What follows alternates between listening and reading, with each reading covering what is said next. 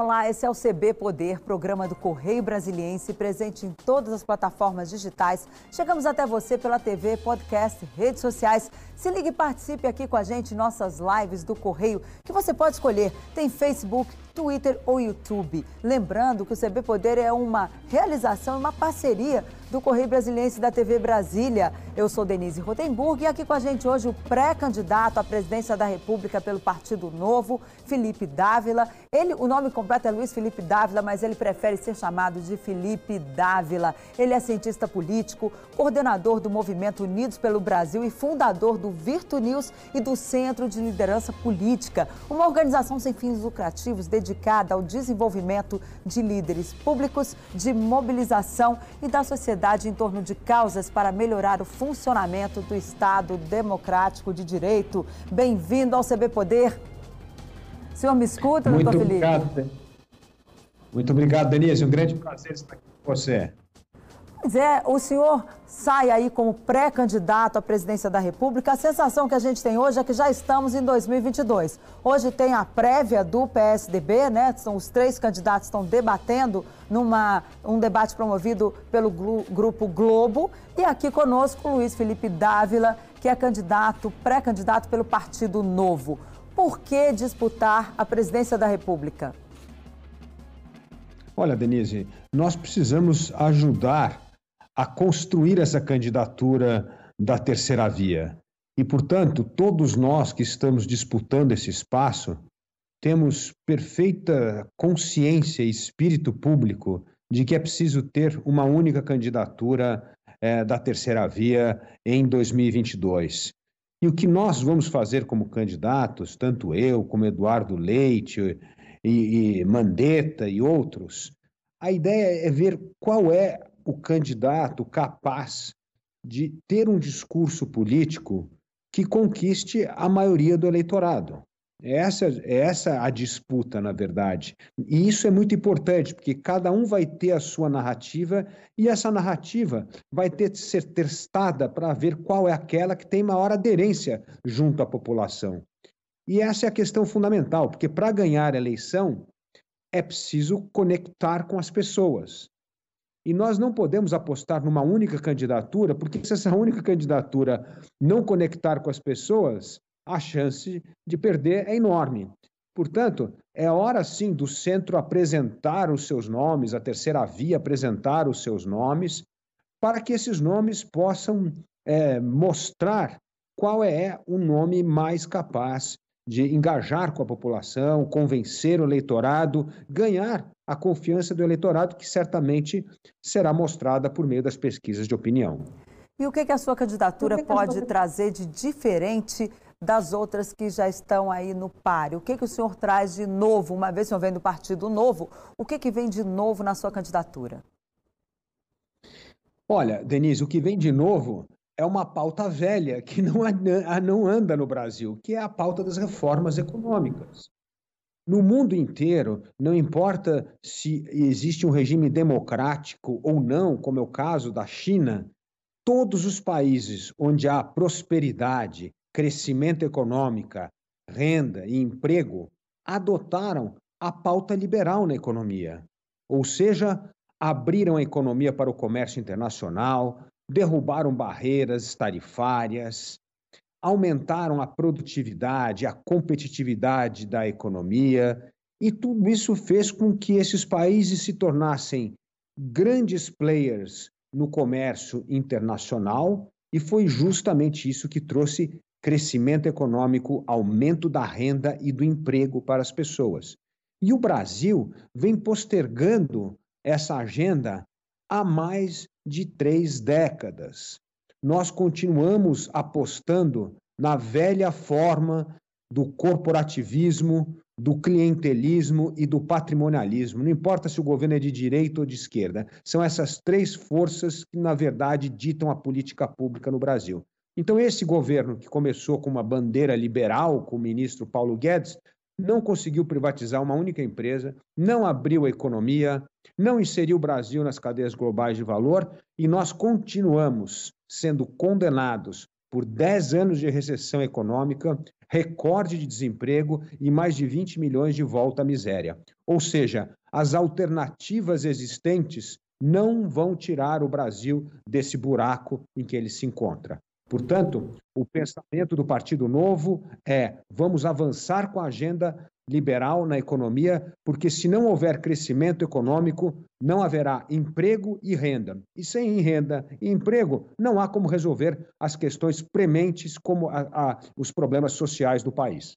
Agora, a gente sabe que para desenvolver essa agenda é preciso ter apoio no Congresso Nacional todos os presidentes que tentaram, o único que conseguiu fazer ali uma reforma maior foi o presidente Fernando Henrique Cardoso, porque tinha uma grande base lá atrás ainda, isso na década de 90. Como é que faz essa grande base, porque depois bate na parede, chega lá é o corporativismo, é a, a base que não quer entrar no toma lá da cá, não consegue fazer as coisas pelo bem do país, sempre tem que, não, o que, que Maria leva, né? O cara quer lá um, um recurso para a bancada dele, para o estado dele. Como é que isso é feito? Como é que o senhor pretende trabalhar essa relação com os congressistas? Olha, Denise, fazendo justamente o que nós já fazemos no CLP, no Centro de Liderança Pública, e no movimento que você acabou de citar do Unidos pelo Brasil. O que é?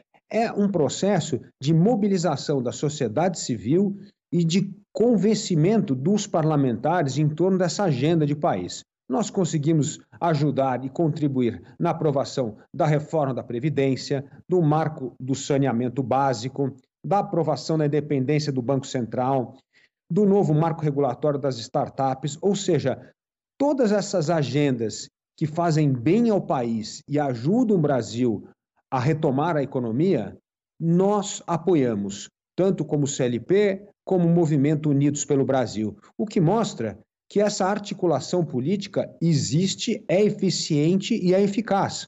Mas para isso é preciso ter política baseada dados em evidências e precisa ter um governo que realmente esteja convicto que precisa se empenhar para aprovar essas pautas. O problema no Brasil é que nós não tivemos governos depois do presidente Fernando Henrique empenhado em avançar com essa pauta, porque não pode deixar apenas o Congresso conduzir essa pauta. É preciso a voz, o respaldo e o apoio do, do Poder Executivo.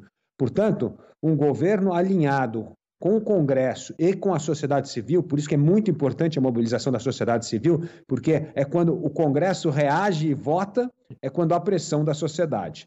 E isso mostra que nós já tivemos uma experiência de muito êxito nesses 14 anos de CLP. Agora, o senhor falou também em programas sociais. A gente sabe que o governo passa no momento uma dificuldade entre cumprir o teto de gastos, fazer o Auxílio Brasil, pagar os precatórios, que tem uma dívida enorme que precisa ser quitada.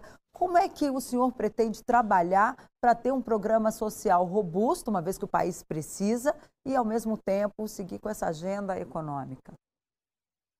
Olha, Denise, seguindo a fórmula que já funciona nos, nos bons programas sociais, são programas focalizados, em que há dados e evidências para que o dinheiro público chegue para as pessoas mais necessitadas.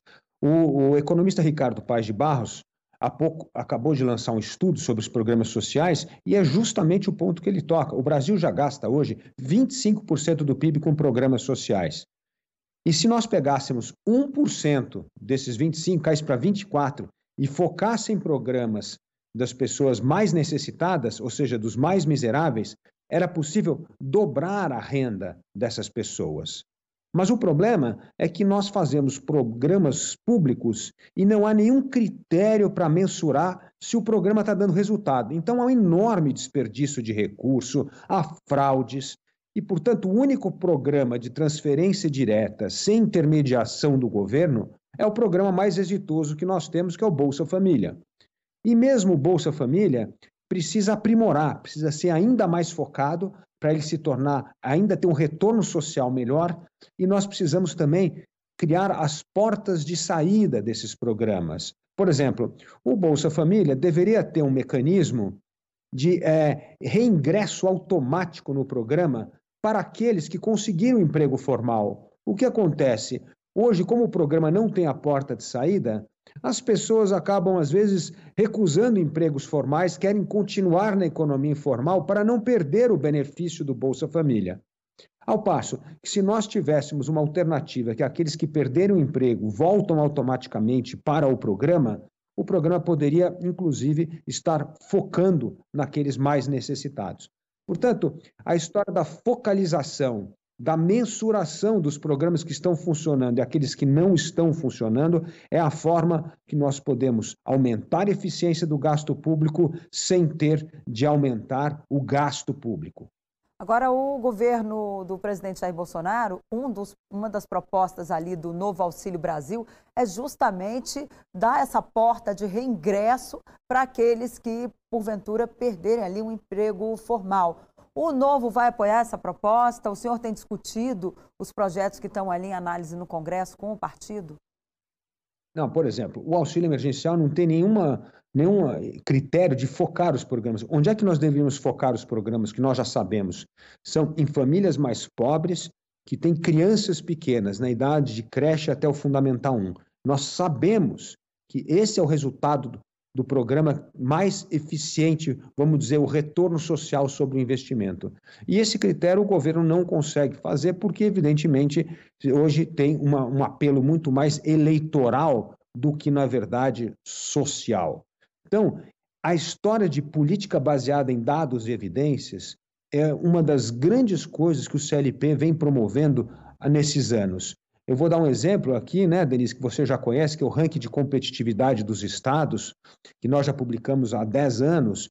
E, e, e é importante olhar o ranking e você ver a evolução dos estados que adotaram políticas baseadas em dados em evidências e como eles melhoraram extraordinariamente políticas sociais, políticas de investimento e, inclusive, política fiscal.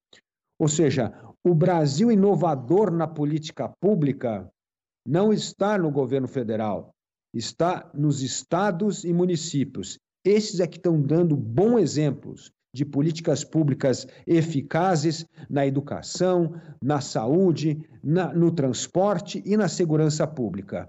Então, se quisermos enxergar os bons exemplos, precisamos olhar para estados e municípios. Agora, o senhor falou em educação e é uma série de propostas aí que a gente sabe já tentaram, inclusive, privatizar a universidade pública, querem que os alunos paguem. Como é que o senhor vê essa questão da educação no Brasil? Já teve ministro aqui dizendo que universidade não era para todo mundo. Qual é o projeto que o senhor tem para essa área? Uma vez que o senhor é também um cientista político, um educador, a gente sabe que o senhor é muito focado nessa questão. Olha, Denise, o primeiro ponto fundamental em todos os países que melhoraram a qualidade do ensino público é investir na carreira do professor. É fundamental termos professores bem qualificados. E para fazer isso, nós temos de elevar a barra na seleção dos professores. Veja só, no Brasil hoje, 70% das pessoas que ingressam nos cursos de pedagogia são aquelas que têm a pior nota no Enem. Em quase todos os países, só é possível ingressar na carreira da pedagogia aqueles que têm as melhores notas no Enem. E nós temos de adotar essa política. É assim que nós vamos valorizar a carreira do professor, selecionar melhor os professores e, evidentemente, remunerar melhor por meio de desempenho. Então, investir no professor é o primeiro ponto. O segundo ponto é investir na primeira infância é provado por todos os estudos em educação que o investimento na primeira infância é o mais importante de todos, ou seja, da idade da creche, da creche até o fundamental 1. E nisso está sob a alçada dos municípios, mas é preciso dar respaldo para que nessa fase etária as crianças já estejam expostas não só à parte de conteúdo, como também a música, a esporte, a outras habilidades que desenvolvem o cérebro humano tão importante para o desenvolvimento escolar mais tarde. E terceiro, nós precisamos no ensino médio, né, Denise, ter um curso profissionalizante, essa opção para os alunos que não querem ingressar na universidade, mas querem aprender uma profissão para se empregar. Hoje, 48% dos nossos jovens abandonam a escola antes de terminar o ensino médio. Por quê? Porque não enxergam a escola como um lugar é, de conhecimento prático para prepará-los para o mercado de trabalho. Então, essas três bandeiras nós precisamos abraçar e implementar no Brasil para ter educação de qualidade, porque é a educação pública de qualidade que garante a famosa igualdade de oportunidade no país. Então, com o senhor não tem privatização de universidades? Não, a universidade, não, nós temos de resolver o problema do Brasil, é o ensino básico, é o fundamental 1 e 2 e o ensino médio. O grande problema do Brasil está aí. Se nós não melhorarmos isso, o que, que adianta resolver o problema da universidade se tem 48% dos jovens abandonando a escola antes de chegar na universidade? E nessa, nesse mundo do conhecimento, onde praticamente todos os empregos no futuro vão ser baseados em conhecimento, um, um jovem que abandona a escola não tem chance de arrumar um emprego decente no futuro. Então, nós temos de cuidar do ensino médio e do ensino fundamental 1 e 2. Agora, eu queria voltar um pouquinho na questão das privatizações. A gente falou das universidades, eu já disse que não está no seu projeto, então, privatizá-las. E em relação às, às companhias, as grandes como Petrobras, que já se fala, aí o presidente até outro dia citou que é preciso privatizar por causa da questão dos preços dos combustíveis. O senhor privatizaria a Petrobras hoje? Certamente.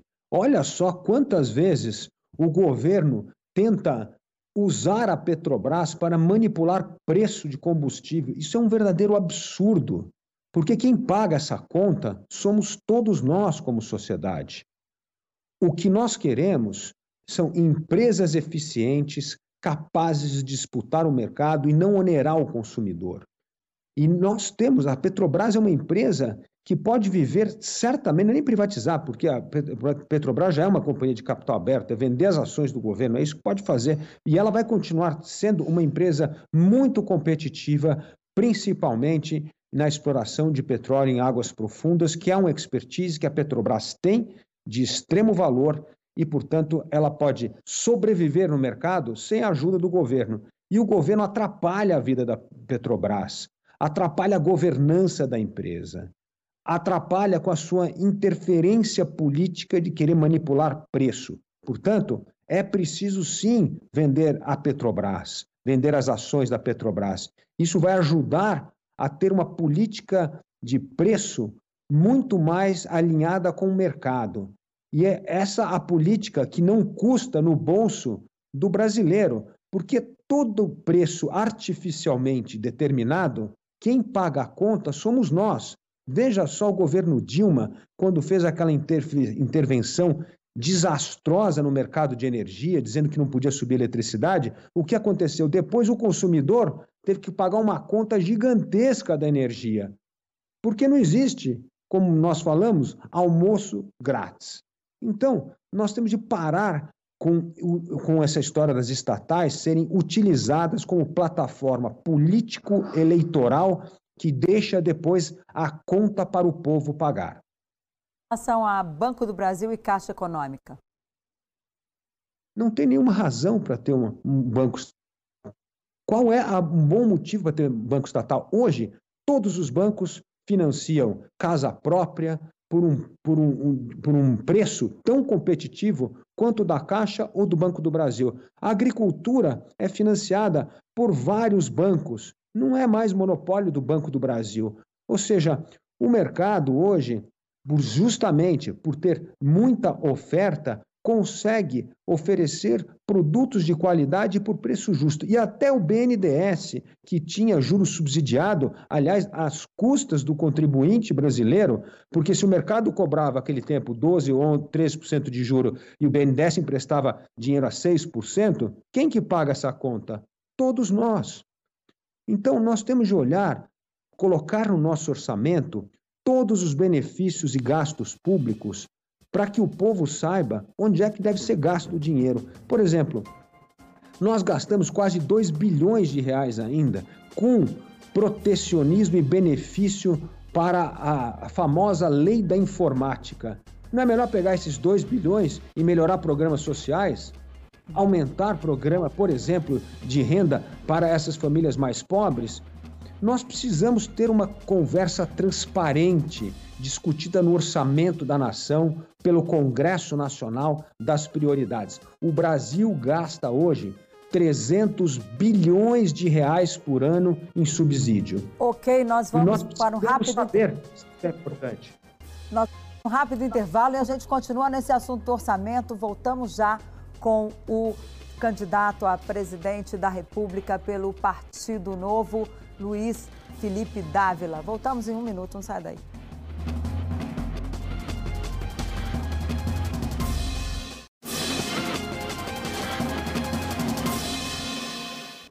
Olá, a gente volta com o segundo bloco do CB Poder, que recebe hoje o pré-candidato à presidência da República pelo Partido Novo, Felipe Dávila. Doutor Felipe, no primeiro bloco a gente encerrou ali com o senhor falando sobre o orçamento e as prioridades que deve ter.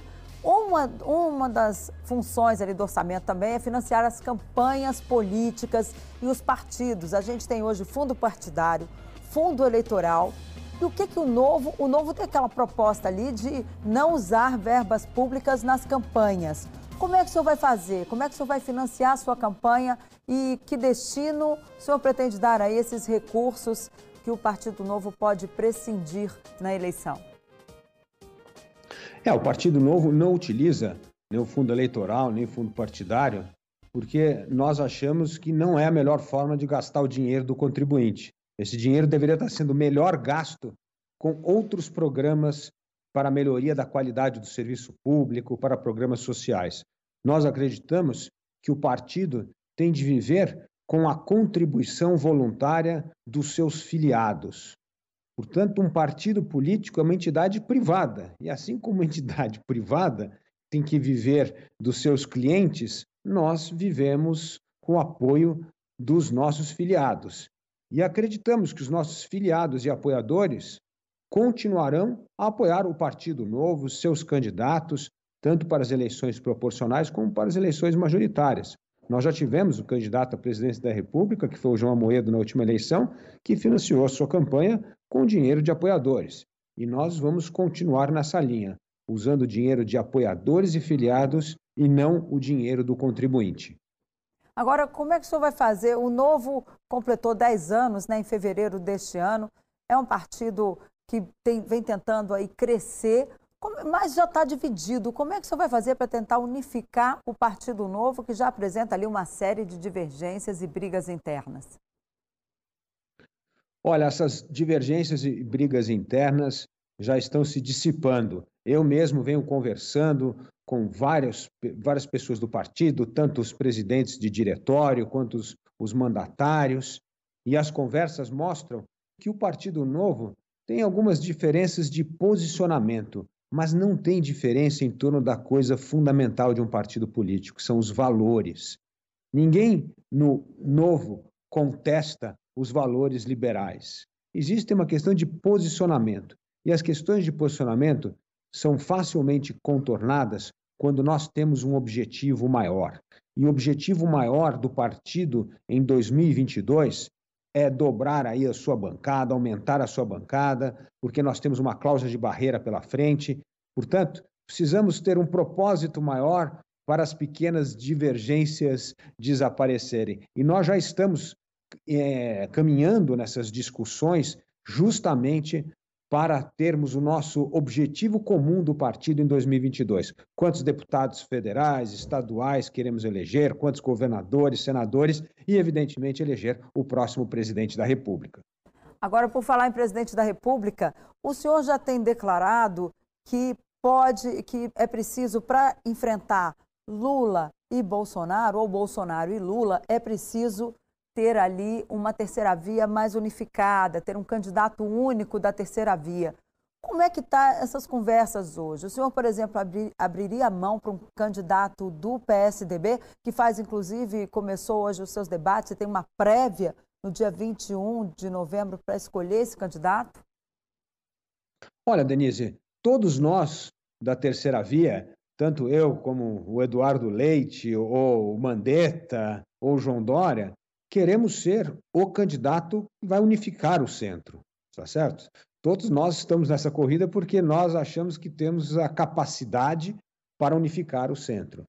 Mas se chegar é, em, no, no, próximo ano, perto da, das convenções, ou seja, em torno de maio e junho, é, o nosso nome não estiver liderando as pesquisas e outro nome tiver um destaque muito maior, nós teremos de ter espírito público para abrir mão dessa candidatura e apoiar outro nome. Porque é só assim que nós vamos vencer a eleição. Nós sabemos que é impossível vencer Lula e Bolsonaro em 2022 com os candidatos da terceira via fragmentados. Esse foi o erro de 2018 que nós não podemos cometer em 2022. E, portanto, não existe nenhum entendimento oficial, mas existem sim conversas, nós já conversamos sobre esses assuntos, e, e se você entrevistar o João Dória, o Eduardo Leite ou o Mandetta, todos têm a mesma posição e espírito público que é preciso abrir mão das suas candidaturas e apoiar o nome que estiver liderando. Portanto, a nossa disputa até lá, o próximo ano, é saber quem é que tem a melhor narrativa para ganhar maior popularidade perante ao eleitor e, portanto, passar a liderar as pesquisas. Esse sim será o candidato capaz de unir o centro. Agora, o senhor falou alguns aí, mas o senhor não citou Ciro Gomes, que também está nessa linha, já falou que é candidato, o PDT já colocou a candidatura dele, falou que não tem, não, recuo, não tem recuo mais na candidatura de Ciro Gomes. Vai entrar ainda nessa lista aí Rodrigo Pacheco, que está prestes a se filiar ao PSD, pelo menos essa é a aposta de Gilberto Kassab, que já apresenta, inclusive, o presidente do Senado como o candidato dele Gilberto Kassab à presidência da República.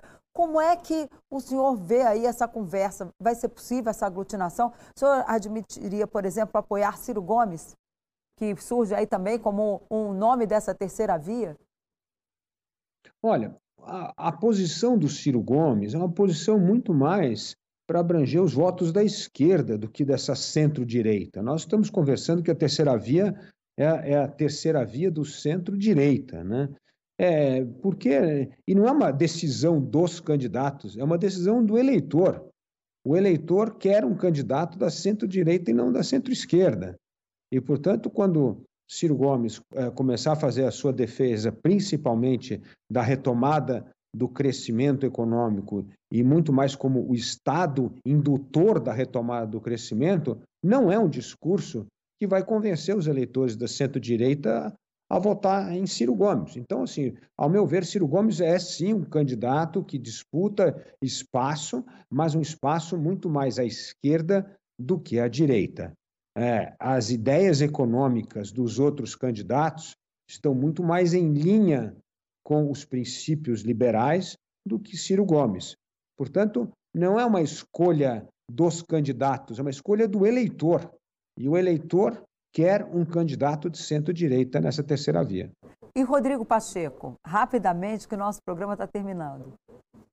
Bom, Rodrigo Pacheco é um ser lançado, porque tem muita especulação em torno de nomes, mas no fim acaba não sendo lançado ou outros desistem. Né, Denise? Se nós olharmos oito meses para trás, o grande candidato que aparecia nas pesquisas era Luciano Huck, que não está mais no páreo. Então as coisas mudam na política. Nós precisamos lidar com os fatos quem são os candidatos que as legendas estão lançando. Especulações em torno de nomes não devem ser considerados nesse momento, mas Rodrigo Pacheco tem toda a legitimidade para se apresentar como um, mais um candidato da terceira via. Ok, muito obrigada. Foi um prazer recebê-lo aqui já fica o convite para a próxima. E a você que nos assistiu, o CB Poder fica por aqui. Muito obrigada pela companhia. Até a próxima. Tchau.